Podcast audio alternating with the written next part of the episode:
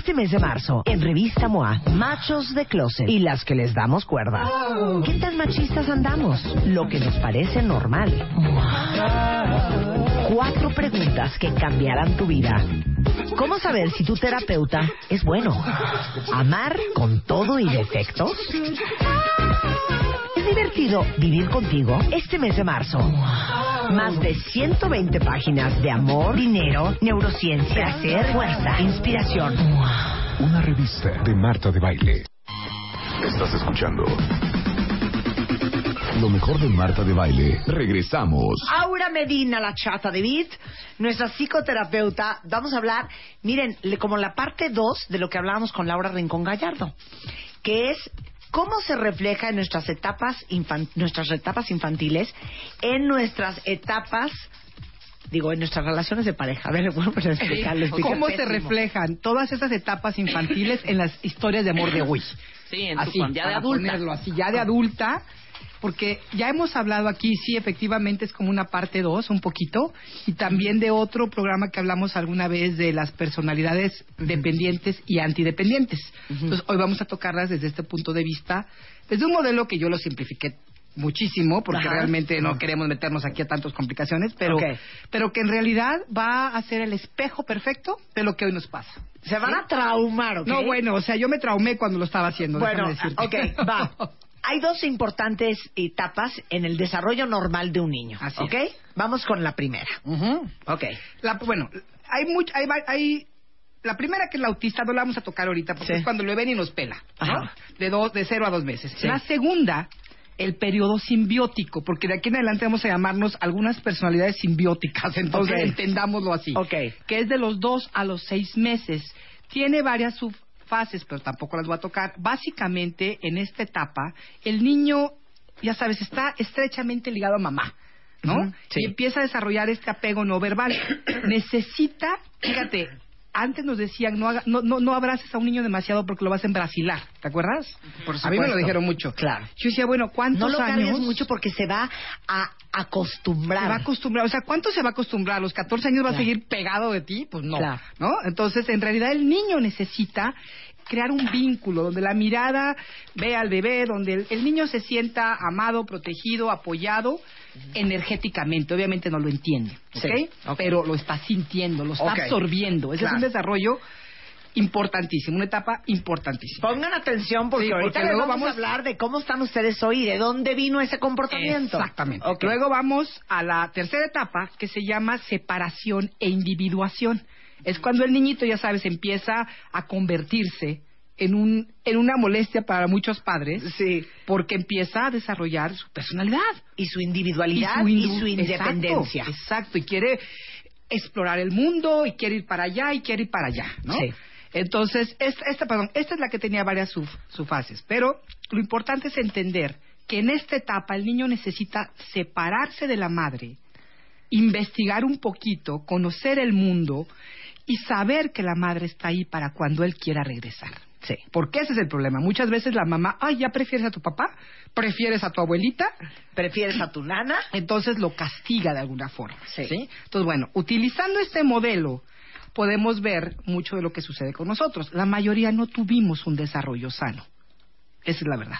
¿Por qué? Porque nuestros padres tampoco entendían nada de esto. Teníamos una serie de, de creencias erróneas a morir, ¿no? Entonces, casi todos crecimos con lo que le llamamos hoy las heridas, que son como huequitos que se quedaron en ese en esas etapas y tan importantes y que son consecuencia de necesidades esenciales de ese momento que no fueron cubiertas. Ajá. ¿sí? Entonces, lo que te puedo decir es que la falta de un vínculo adecuado con nuestra madre durante la etapa simbiótica nos va a dejar una profunda hambre emocional. Pero profunda. O sea, entre los dos y los seis meses de Así edad. es. Si no estuviste con tu madre, y no, no estoy diciendo que la mamá haya sido mala, ¿eh? escúchenme. Puede ser que tuvo que trabajar, que tuvo una enfermedad, que no importa qué fue lo que sucedió, lo importante es que tú entiendas en dónde estás atorado o atorada. Entonces, si tu padre no te dio eso que tú necesitabas, si tú no lo obtuviste, te vas a, vas a ir creciendo con esa profunda hambre emocional. ¿Y por qué? Porque necesitas ese vínculo amoroso e incondicional que nunca, que nunca recibiste. Esa es en la primera etapa que de que hablábamos. La falta de un adecuado apoyo, guía y estímulo durante la etapa de separación nos va a crear una idea de que el amor entonces es mucha dependencia y mucha manipulación. Y, y- y entendamos que esto no son cosas que vamos eh, pensando como niños, sino que nos vamos creando de esta forma. Entonces, estas dos heridas van a crear estas dos fuertes personalidades que, que vamos a ver ahorita clarito todos Claro, nosotros, ¿no? claro, por supuesto. La primera es la dependiente. ¿Por qué? Porque, por esa gran hambre. ¿Qué hace el dependiente? Quiero, quiero, quiero, quiero. Dame, dame, dame, dame. dame, dame, ¿no? Hay espérame, hambre. háblame, háblame, ámame, ámame. Escúchame, eh, está, eh, tienes que estar ahí para mí, tienes que quitarme el dolor. sí, claro. O sea, es fuerte. Ahorita vamos a hablar de las estrategias de cada uno de ellos que utilizamos. Pero entonces, esta, perso- esta personalidad lo que tiene mucho es un gran miedo a la soledad. Y todo el mundo le puede decir, es que párate en tus pies, es que tienes que volverte autónomo, autónoma. Pero en realidad hay un, hay como, está coja. Porque hay un gran hueco en esa fase que hablamos en un inicio y se quedó atorada en ella, en esa famosa herida de abandono. El antidependiente, que ya lo hemos tocado aquí, está hambriento de separación, está hambriento de individuación, del derecho de saber quién es él. Porque la madre era muy controladora o el padre era muy controlador y no se lo permitieron. ¡Ay, no, pobre niño! No, no lo dejes ir para allá. No, se va a caer. No, no. Entonces, es- esos miedos de la madre, casi siempre de la madre, porque en esa etapa están más cerca de la madre de la abuela, crean que el niño entonces empieza a entender que el amor es una gran manipulación. O una gran trampa. Una gran trampa, jaula. exacto. Una jaula. Híjole, eh, si es, lo necesito por un lado. Oye, pero entonces, a ver, todas las personas que tienen un pavor al compromiso, tú dirás. ¿crees que traen un rollazazazo con esta tercera etapa? Pero total y absolutamente. Absolutamente. Entonces, si tú actúas desde la herida de abandono, claro, sin darte cuenta, te vas a convertir en esta gran dependiente que hablamos. Y es rogar, rogar, rogar, suplicar, quejarte, etcétera. La otra herida, esta del, del, del, del- de que no te permiten explorar y conocerte, te lleva al rol del antidependiente. Y entonces vas a encontrar cualquier excusa para alejar al otro. Porque cuando, imagínate, cuando otra persona se acerca a ti, tú te sientes así como, ¡ah! empiezas a perder la respiración y te sientes abrumado totalmente. ¿sí? Ahora, ¿qué hace? Vamos a, para que se reconozcan un poquito los cuentavientes, vamos a hablar un poquito de cómo es esta personalidad dependiente. Hay mucha hambre de contacto, ¿sí? Porque estamos buscando precisamente llenar ese vacío creado en la etapa de la simbiosis. Claro. ¿no? Una hambre así como, ah, No, y, y, a ver, vamos a hablar de cómo se manifiesta en la vida real. Es que nunca me hablas, es que nunca nos vemos, es que ¿por qué no me pelaste? Una- es que ¿por qué me dejaste solo? sí, Es que una nunca me frase. dices que me amas. Y todo ese... Y es un hoyo sin fondo, un Sí, hueco, porque nunca, no importa cuántas veces se lo digan, no es suficiente. A mí me impresionó mucho una persona que me dijo, oye Aura, pero es que yo entendía que si a mí alguien me quiere, me tiene que ayudar a quitarme el dolor. Oye, Sí, porque ella sufría de que él no la pelaba demasiado porque Ajá. él estaba trabajando. Entonces me dice, es que voy a veces y le lloro. Y le digo, pero a ver, ¿por qué le lloras? Pues para que él me consuele. Ay, porque ¿por qué me siento muy sola. Sí, en el otro. Exacto. Qué carga tan absurda. Pues, ¿qué, ¿cuál es la reacción del otro? Pues ya, ya. Entonces, la única manera en que estas personas saben cómo llenar su gran hueco emocional es a través de sentirse amados y apoyados por la otra persona. Desgraciadamente, sus demandas y exigencias lo que hacen es alejar justo lo contrario de lo que ellos quieren lograr en una relación, ¿no? Es un hambre insaciable y es un gran terror porque creen que nunca van a cubrirse sus necesidades y eso, por supuesto, aleja ese amor tan anhelado. a ver, ¿quién está atoradicísimo en el periodo y en la etapa simbiótica? Exacto. ¿Quién Quiero que me lo necesita? Y, y les voy a decir una cosa. Ahorita lo que vamos a ver al final es que no se trata de que está mal nada de esto. Hay que reconocerlo para darnos cuenta de lo que estamos haciendo con, los, con las parejas o con los amigos Claro. y empezar a tomar responsabilidad. O sea, yo lo resumiría en quién con gran facilidad tiende a no sentirse amado. Eso. Y a creer que su única fuente de felicidad, la única, va a ser encontrar sobre todo una cercanía en una pareja. O sea, el trabajo, la vida, los amigos, todo está bien, pero mi única felicidad va a ser cuando yo tenga esa conexión tan cercana con una persona. Claro. Esa sería como, como la parte fuerte, ¿no? Como Estrategias común, como Como sanguijuela. sanguijuela, pon ahí, como sanguijuela. Las estrategias más comunes son suplicar, quejarse, culpar al otro, demandarle, resignarse y deprimirse. Wow. Desde esta parte vivimos cuando ya dices, bueno, pues ya ni modo, me tocó vivir así. ¿No? Entonces, obviamente, ellos viven convencidos que el problema va a ser la incapacidad del otro de entregarse. Y oímos a todas estas personas, es que él tiene un problema con el compromiso. Sí, mi vida, y tú tienes un problema profundo con, Claro. con tu propia individualidad, ¿no? Entonces, por ahí va ambos. Ok. Ese es el dependiente. Ese es el dependiente, el de la etapa El de la etapa simbiótica. simbiótica. Digamos la personalidad simbiótica, la persona que está en la gran necesidad de encontrar esa simbiosis. Sí, que si no vives como muégano, te pone muy nerviosa la vida. No puedes enamorar. Claro, puedes vivir más o menos bien mientras no estás enamorado. Sí, Dice aquí Sí, Papo. exacto. Atorado en la etapa simbiótica, presente. Wow. Dice, definitivo Bien. yo, qué miedo. ¿No? Bien, bien, hay que reconocerlo. Es que Hay, si hay no, que reconocerlo. el problema de no reconocerlo es que no hay manera de sanarlo. Ahora, nada más te voy a hacer una pregunta, a ver si les suena cuentavientes. ¿Están de acuerdo que hay parejas que te provocan esta etapa, o sea, que te la exacerban? El mundo, te- la- el universo te manda eso justo para que te la exacerbe y te des cuenta que la O sea, tienes. ¿quién de ustedes tuvo en su vida algo- a lo mejor un par de parejas que te provocaban ese eh, eh, de querer más, de quiero más, de quiero más, de no lo tengo, de no es suficiente, de es que no me ama, es que necesito más todo el tiempo? Ahorita vas Y a de ver por qué. repente uno se encuentra una pareja que eso, mira, Que caes en blandito y dices, qué paz, Pero qué también rico. porque ya lo trabajaste tú. yo creo que Claro. porque Si ya no lo tienes consciente y lo sigues llevando en No, tu vida, pero te voy a decir no a también. Rafa, ¿qué importa? soy simbiótico 100%. No, ahí les va el otro, Atoradísima en la ¿eh? etapa simbiótica, hasta miedo me doy. Dice, me describieron como soy, qué horror. Este, ay, yo soy lo contrario, no busco a la gente y me chocan los muéganos. Ahí va. ¿Qué pasa con estas personas? Temen a la cercanía porque para ellos representa control, ser manipulados y exigidos. Para estas personas la, per- la intimidad representa perder su libertad. Esa es una. Al estar en una relación existe esa obsesión de necesito más espacio. Así como el otro, necesito que estés y por favor quédate. Este es así como por favor dame mi espacio porque hay una constante sensación de que el otro de lo que el otro me está sofocando. ¿sí? ¿Cuáles son las estrategias de esta personalidad? Fíjate lo que tú decías ahorita. Me acerco, pero me retiro. Es como, sí te doy tantito, pero ya me voy. Claro. Porque no quiero que te vayas. Te pero entrego un poquito, pero no me entrego del todo. Entonces hace perfecto clic con la simbiótica o el simbiótico que están detrás de la zanahoria Sí.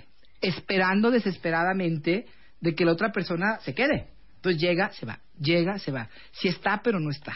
Aparece y desaparece. Y justo aparece cuando huele que ya estás tú saliendo con alguien más. Porque Sí. además tienen eso. Estas personas viven convencidas que el problema es que la otra persona no sabe estar bien. Es- Es que es una engorrosa. No sabe estar bien cuando está sola. porque todo el tiempo quiere que yo esté encima de ella? ¿No? Entonces, imagínense la dinámica de estas dos personas. Porque primero que nada las parejas cuando empiezan, ambos están atrapados en la simbiosis. Ambos. Cuando empieza una relación de amor, nos atrapa en la simbiosis. Sí. ¿Por qué? Porque los dos tenemos una, seamos quienes seamos, tenemos una gran necesidad de vincularnos. Ninguno está resuelto en ese sentido. Entonces, vivimos con esa profundidad y eso hace que al iniciar una relación nos quedemos atrapados en la simbiosis. Y así empezamos, vinculándonos de una manera muy simbiótica, casi siempre. Ahora, ¿qué sucede cuando la pareja empieza a cambiar? Hay uno de los dos que empieza a moverse y dice, no, ya esto fue demasiado. Me empiezo a sentir que necesito mi espacio, ya me tengo que ir el jueves con mis cuates, ya me tengo que ir el domingo con mi familia, empiezo a poner espacio y la persona simbiótica se mete en un estado de veras deprimente. De pánico. No, de pánico absoluto. De se me va, se me va, se me va, se me fue. Sí, claro. ¿No? Y ahí es cuando empiezan los verdaderos Y, es, conflictos. y nada más dime una cosa, es muy común que el simbiótico se busque a una persona en etapa, clavado en etapa de individuación. Sí, y te voy a decir porque es lo más común que hay. Siempre tiene dentro de sí mismo una parte que también quiere la individuación. Como no ha avanzado esa etapa, todavía no se atreve a hacerlo. Necesitaría primero llenar ese huequito para luego de manera natural seguir a lo que sigue. Pero entonces dentro de sí también hay un anhelo de libertad. Entonces lo Ya. está proyectando afuera. Y el otro, el que es disque muy independiente, dentro de él mismo o ella misma trae un gran anhelo de vinculación porque todos lo tenemos, pero no lo acepta. Ese es el problema con esos individuos. Lo primero que hacen es negar su propia necesidad, Sí. ¿no? Y al negar la mía, pues niego la tuya. Claro, total. Es una, estoy, proyectando afuera lo que no acepto de mí, entonces me jalo una pareja del tamaño de mi propia necesidad. O se hace una que de veras me, me, me atrape y no me suelte, ¿no? Y eso, de alguna manera, mi parte consciente no lo está reconociendo y empujo al otro, ¿no? Mira, aquí justamente lo que estás diciendo. Dice eh, Tutis, tu- Tutis- bueno, un nombre tutis. rarísima. Dice, yo sufro de ese síntoma y no sé cómo manejarlo porque soy independiente, pero necesito de una pareja, pero estoy súper consciente que las rechazo. Claro, porque en el, o sea, hay un, hay una, una parte de nosotros que necesita. Sí. Todos los tenemos.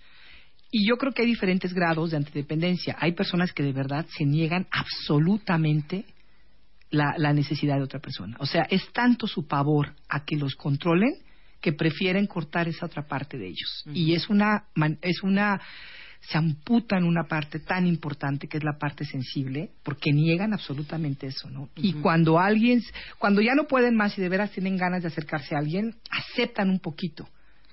Acto seguido, rechazan y patean y se van.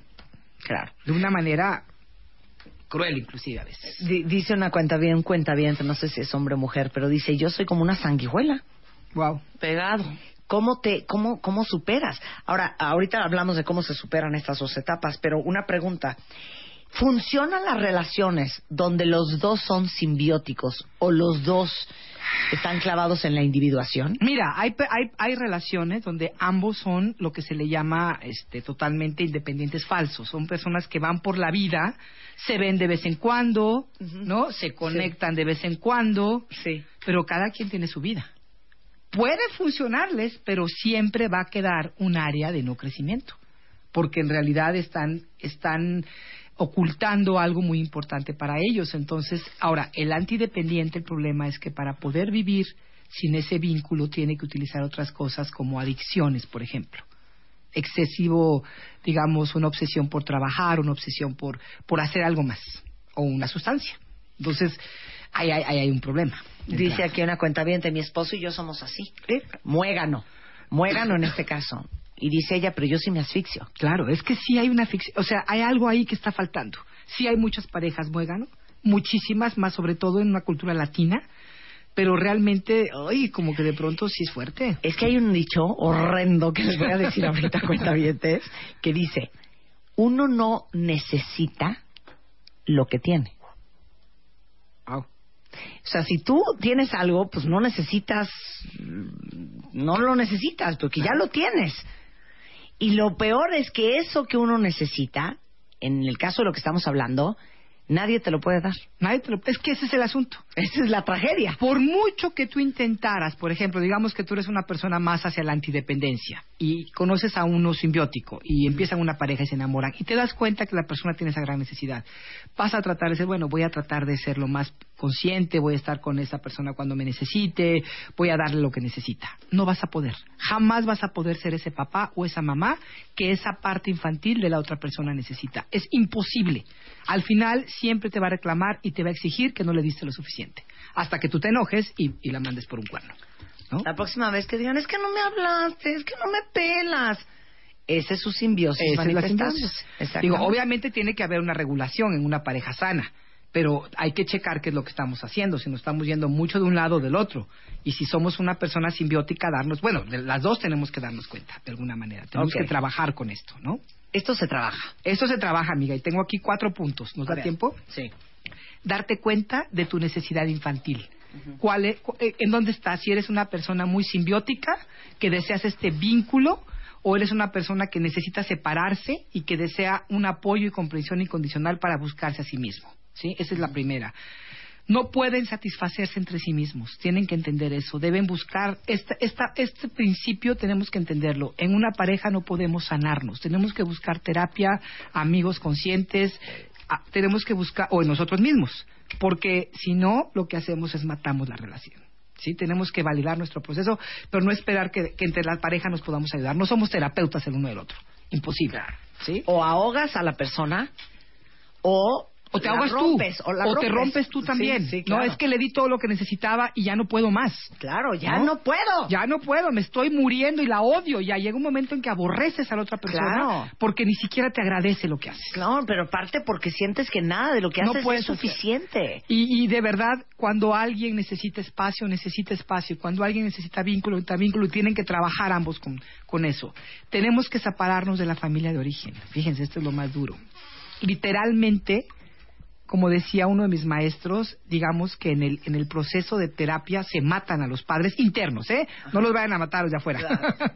que Aura dijo, no, eh, tenemos que quitar esa imagen, tenemos que trabajar de tal forma que podamos sanar y- Limpiar. y limpiar ese vínculo con nuestros padres, porque si no, no terminamos aprendiendo el uno del otro, dando, dando, eh, pero ahí sí tiene que haber dos conciencias. Es muy difícil estar con una persona, como tú decías, Rebeca, que si yo tengo una conciencia y el otro no, la vida nos va a separar. No es posible, no hay una, no hay una igualdad en este sentido. Y aprender a separarnos y vincularnos. Eso vamos a hablarlo en algún otro programa. La separación, el- el- el- la danza del merging and separating, como dicen, de, de fundirte O sea, y estar en separarte. pareja, separarte Exacto. y fundirte, que separarte y es todo un asunto. Y te voy a decir una cosa, que para mucha gente que está en la simbiosis, cuando su pareja está fusionado, están muy contentos. Claro. Pero cuando su pareja se despega, les empieza la empieza angustia. Y ese es el momento de aprovechar para meterte a trabajar. O si traes la individuación clavadísima, cuando estás separado, estás muy bien. Pero cuando hay que fusionarse, te empieza a sofocar y a poner nervioso. Y hay que hacer las dos cosas. Y hay que saber pareja. hacerlas. No hay de otra. bien padre ese tema. Sí, vamos a hacerlo porque ya ¿Cómo lo se tengo hasta preparado. Merging. Merging and separating. Me- merging and separating. El arte de, de, de vincularnos, Fusionar. de fusionarnos y separarnos. y separarnos Es dentro de la pareja. exactamente. Ahorita juntos, ahorita separados. Exacto. Ahorita juntos y ahorita separados. no. Es que así es, no es ni Claro. siempre así ni siempre el otro mal. De acuerdo. De alguna forma. Aura Medina es una gran terapeuta, da cursos de manera regular. Si quieren contactarla, La amamos. es arroba Aura Medina W y Así todos los es. datos están en, eh, en mi sitio. Y también les voy a decir una cosa. Aura escribió un texto para la revista MOA que se llama Cuando te mutilas por amor. Que tendría que ver un poquito con esto que estamos hablando. O sea, cuando empiezas a hacer o a dejar de hacer cosas que son parte de tu esencia y de tu naturaleza por embonar y Híjole. por, por encajar con tu pareja. ¿Y que por ni qué siquiera es funciona. tan mala idea? No, no, terrible idea. Terrible, Léanlo. terrible. Está en la revista MOA, Cuando te mutilas por amor. ¿no? Moa. Eh, Tu MOA, qué bonito. Está precioso. Aura también ya trae colgado sí. su dije MOA. Absolutamente, Bien. gracias. Muchas gracias, Aura. Un placer Gracias. tenerte acá. Estás escuchando lo mejor de Marta de Baile. Continuamos. Este mes de marzo, en Revista MOA, machos de closet y las que les damos cuerda. ¿Qué tan machistas andamos? Lo que nos parece normal. Cuatro preguntas que cambiarán tu vida. ¿Cómo saber si tu terapeuta es bueno? ¿Amar con todo y defectos? ¿Es divertido vivir contigo este mes de marzo? Más de 120 páginas de amor, dinero, neurociencia, placer, fuerza, inspiración. Una revista de Marta de Baile.